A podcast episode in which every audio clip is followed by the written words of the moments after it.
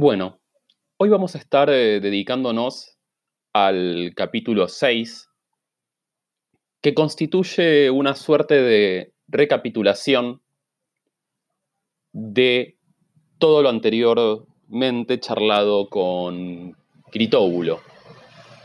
En este capítulo lo que vamos a ver es una revisión necesaria de todos los postulados anteriores.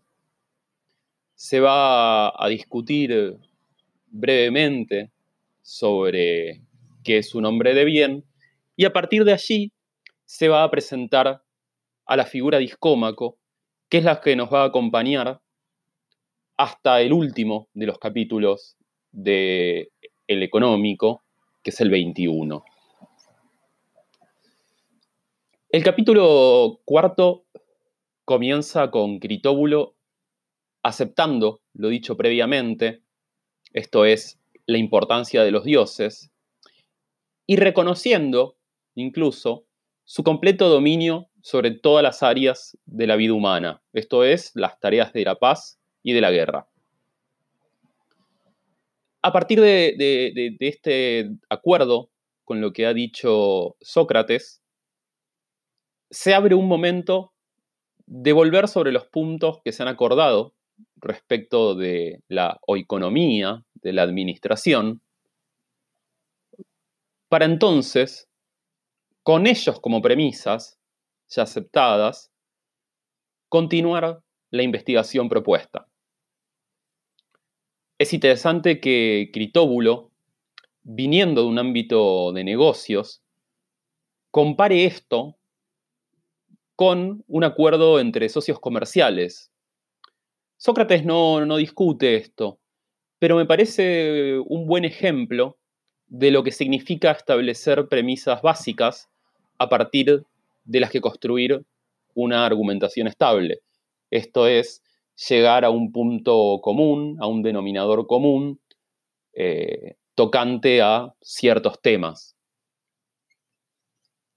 Entonces, Sócrates va a comenzar en una recapitulación eh, exhaustiva y muy clara a definir o a, retomar punto por punto lo dicho con antelación.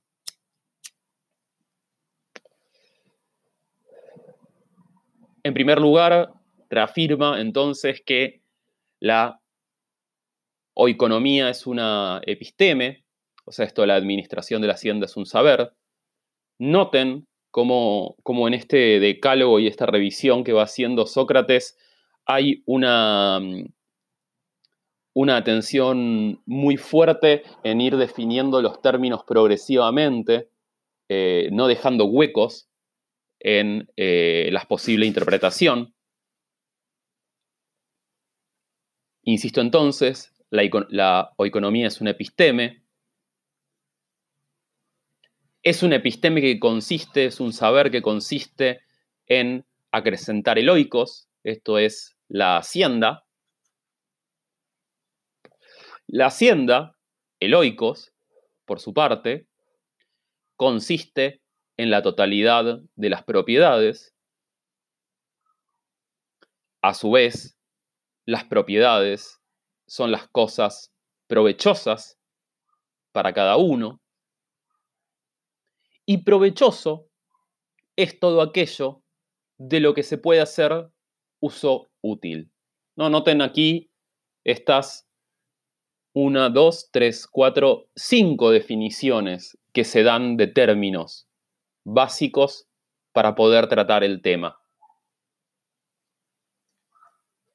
Además, Sócrates insiste en que se acordó que es imposible reunir el conocimiento de todos los saberes existentes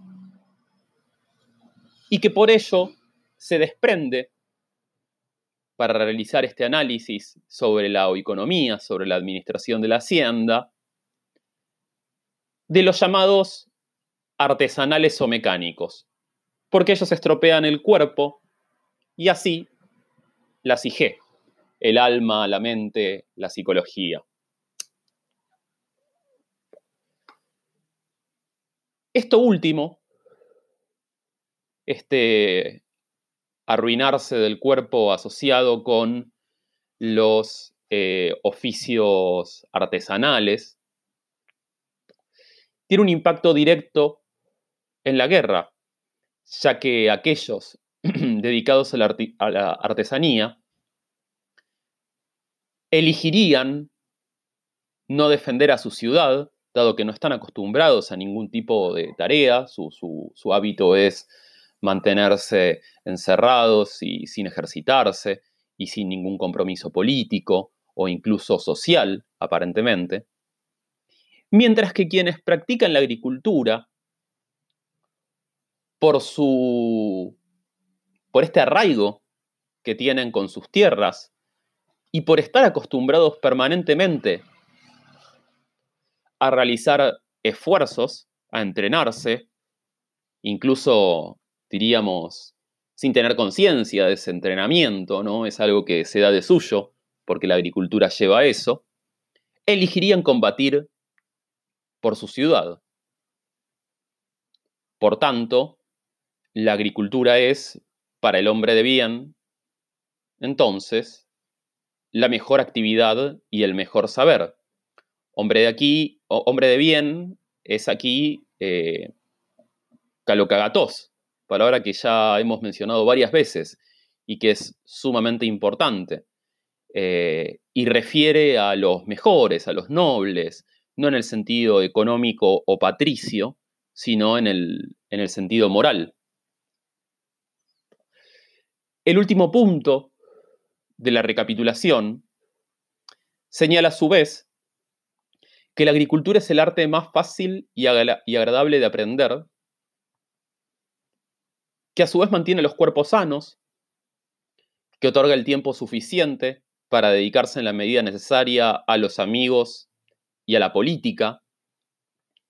¿no? En esto es que vemos la diferencia con las artes eh, técnicas o artesanales que no promueven este contacto social, estos vínculos tan importantes comunitarios.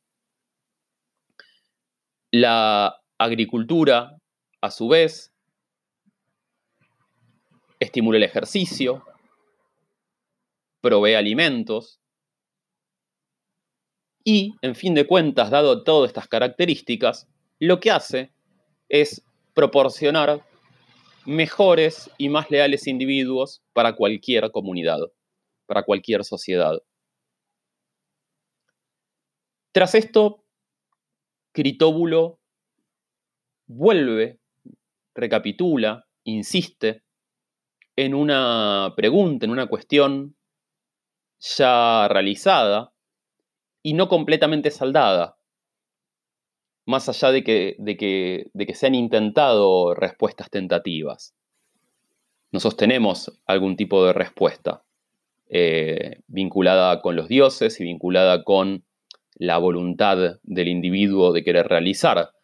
No obstante, a Critóbulo no, no parece quedarle en claro por qué hay algunos que, aún teniendo el conocimiento de la agricultura, consiguen en abundancia los bienes provenientes, de eh, las tareas agrícolas, mientras otros que lo desean, o sea, entendemos que es gente que trabaja por ello, no los obtienen. O sea, debe haber algo más, aparentemente, que eh, la ayuda divina y que la voluntad de trabajo.